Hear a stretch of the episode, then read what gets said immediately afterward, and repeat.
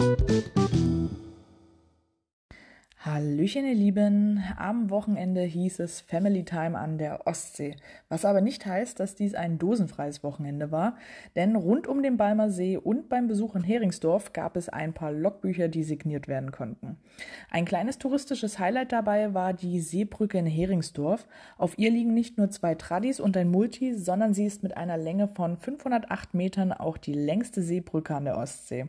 Sie wurde erstmals von 1891 bis 93 1990 errichtet, jedoch brannte sie 1957 ab und wurde dann erst wieder 1994 neu gebaut.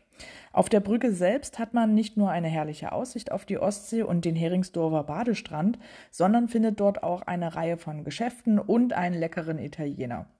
Und wie gesagt, zwei Tradis.